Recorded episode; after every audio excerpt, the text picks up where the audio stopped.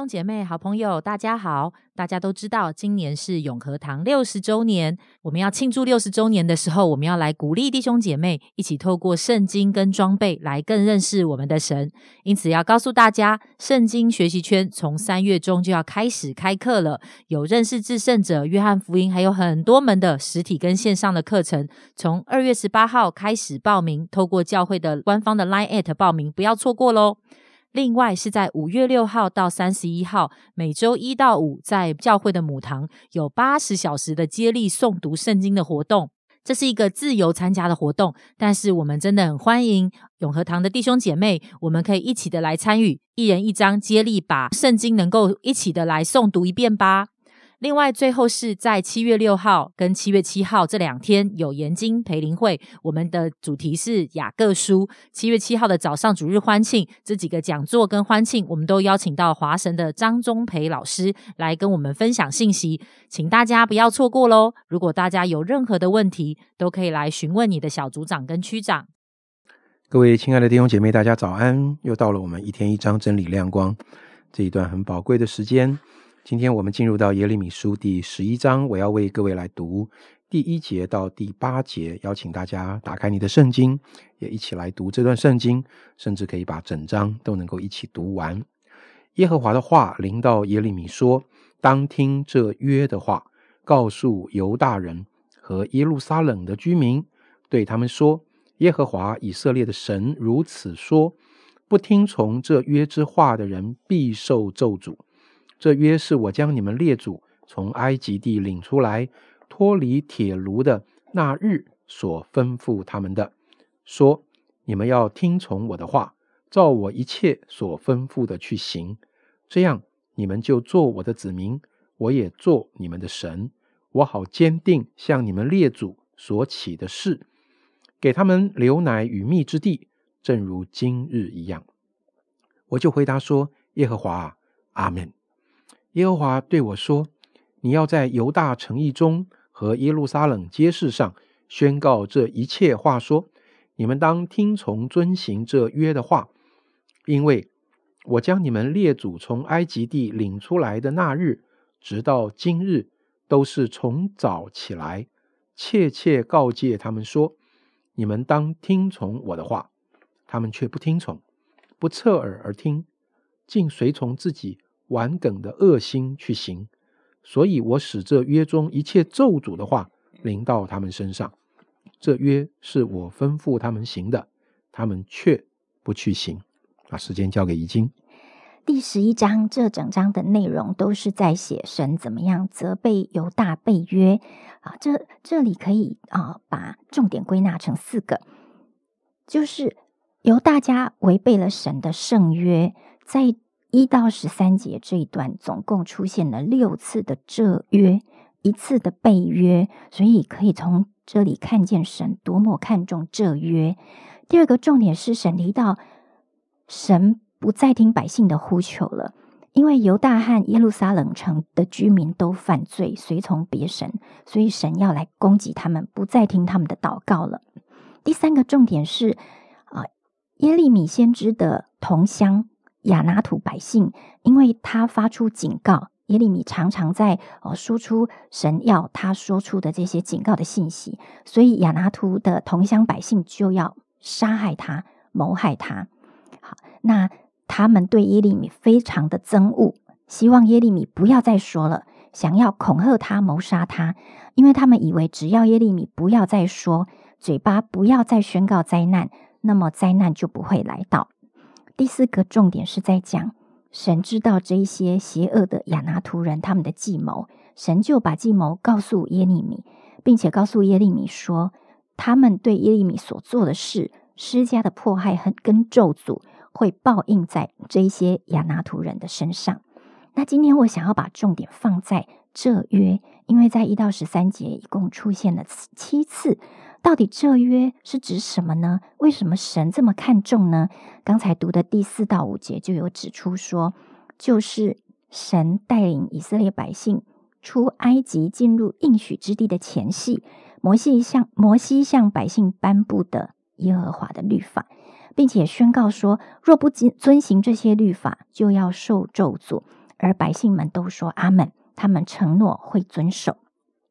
大家知道耶利米书的写作年代大概在主前六世纪，跟刚才提到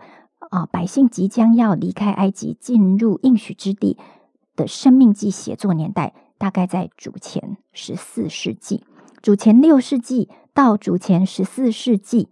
相差很远了，八百年了。但是呢，在神的心中，神仍然认定他跟百姓之间的这个约定是有效力的，而且不只是在。那当时出埃及百姓的身上，今天也一样适用在耶利米时代的百姓身上。也就是说，出埃及时以色列百姓发誓要遵行的这些圣约律法，对耶利米本人，还有当时全体全体的犹大百姓都有果效。好，那大家有印象，在生命记曾经百姓们有。分别六个支派在基利新山和以巴路山宣告咒诅和祝福的话，那个时候百姓都答应说阿门阿门，不只是领受祝福说阿门，他们也阿门说不听从这约之话的人必受咒诅。所以对神来说，上帝是没有改变的，他一直持守，一直记得这个约定，他用一样的标准跟期待来看。回应他，承诺他要遵守这约的百姓。那但是刚才读的第八节说，他们却没有听从，他们跟效法他们的百姓一样，不听神的话，又犯罪，又罪作孽，还去随从随从别神，侍奉别神。所以在神的眼中，以色列家跟犹大家就背了神跟他们列祖所立的约。在默想今天的经文的时候，我不断的被神啊提醒说，他的属性，上帝的属性是完全的可靠、完全的公义、完全的信实、守约跟诚实，所以他完全忠诚的品格，可以成为最可靠的条约缔结者。也就是说，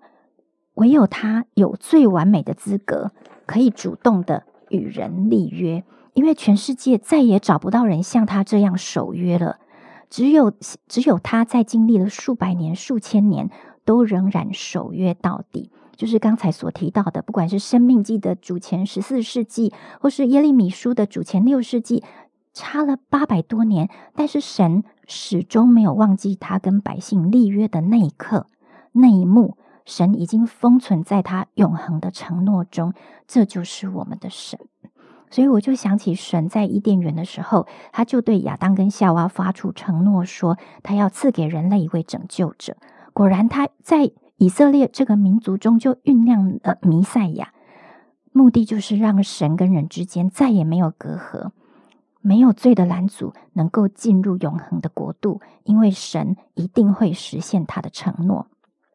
那么，在相反的来想，我们人呢？我觉得人真的很健忘。很不容易持守约定，也不容易坚持约定到最后。尽管我们的一生可能最多到八十一百岁，但是我们仍然很容易忘记。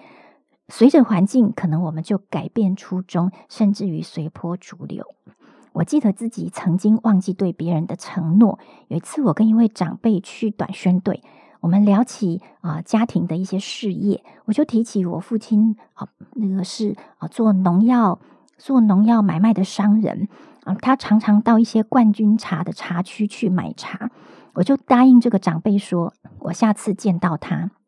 要拿一盒冠军茶给他喝。结果我忘记了，短宣队结束之后，又回到我忙碌的生活中。结果等到我再见到这位长辈的时候，他提醒我这件事，他放在心上，而且他觉得我没有信守我的承诺。在我当妈妈的时候，我也常常承诺孩子。大大小小的事情，但是我承诺完、规定完，可能我自己又忘记，因为我的规定太多，有的时候说可以，后来又觉得不可以，就容易随着当时的心情做出不同的决定，最后的结果是我还会乱骂小孩，所以小孩子就常常指出说，我有没有按照我当时承诺他们的那样来跟他们互相遵守约定？所以，我除了这些事，我一定还有很多不够守约或者是不够一致的缺点。在今天读这个经文的时候，我就反思：我是不是在对神的事情上百分之百的诚实？我又没有守约到最后一刻？一直到今天，弟兄姐妹，我们有没有哪些事情上对神是不够守信、不够忠诚的？比如说，我们可能在收入很富足的时候，很感恩的跟神说：“从这个月开始，我一定会规律的十一奉献。”但是后来又因为花费太凶，就把原本分别为圣的奉献用掉了，从此就中断了十一奉献。或者是每一年的一开始，我们都会祷告说：“主，我一定会更为深、更爱你。”但是后来发生了一些不顺利，祷告没有被应允的事，我们心中对神的热火就熄灭了，跟神的关系就变得疏远。我们每一次被神的爱摸到，我们就会很发自内心的回应神说：“我愿意改变，我愿意改变，我一定要更顺服你。”但是当我没有被神看，觉得自己没被看中，当我觉得被冒犯的时候，我就变成一个容易埋怨、转身逃避神的人。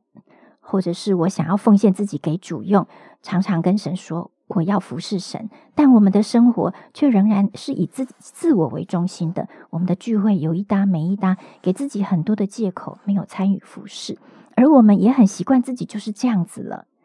但是真的，今天因为耶稣的恩典，他洗净我们这些本性中的死样子，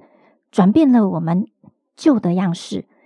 使我们成为一个新的荣耀的身份，我们可以每天在圣灵中被提醒，以至于我们能够经历一样是先知耶利米说的，在哀歌说：“我们不致消灭，是出于耶和华诸般的慈爱，是因他的怜悯永不断绝。”今天的诗歌有一句歌词说：“主，你永远与我同在，在你里面没有改变，没有改变，你的坚定从昨日到今日，一直到永远。”你的信实为我坚持到最后，所以我也用生命记来鼓励弟兄姐妹说：你要知道耶和华你的神，他是神，他是信实的神，像爱他守他诫命的人守约施慈爱，直到千代。我们真的何等的有福，能够被这位守约的神持续呵护疼爱，直到今日。真的感谢神，在这么长的历史中，在我们生命的每一个年日里，他都没有止息的。每一日顾念我们，我们一起来祷告。主啊，我感谢你在今天的经文和分享里，嗯，再一次非常清楚、很明显、很大声的在提醒我们，你还在那里。是的，虽然几百年过去了，你仍然告诉当年出埃及的这群百姓的后代说：“我跟你们祖先所说的话，如今。”仍然是成立的，仍然是说话算话的。主，我感谢你，在我们对于约这个概念，呃，毫无能力来遵守的的时候，在我们反反复复、起起伏伏的时候，主，你总是在那里，你总是不变。主啊，我感谢你今天再一次提醒我，呃，我能够回到这个约里。不是因为我的意志力很坚定，不是因为我做得好，是吧？我每一次能够回到这个爱的约里，是因为你在那里。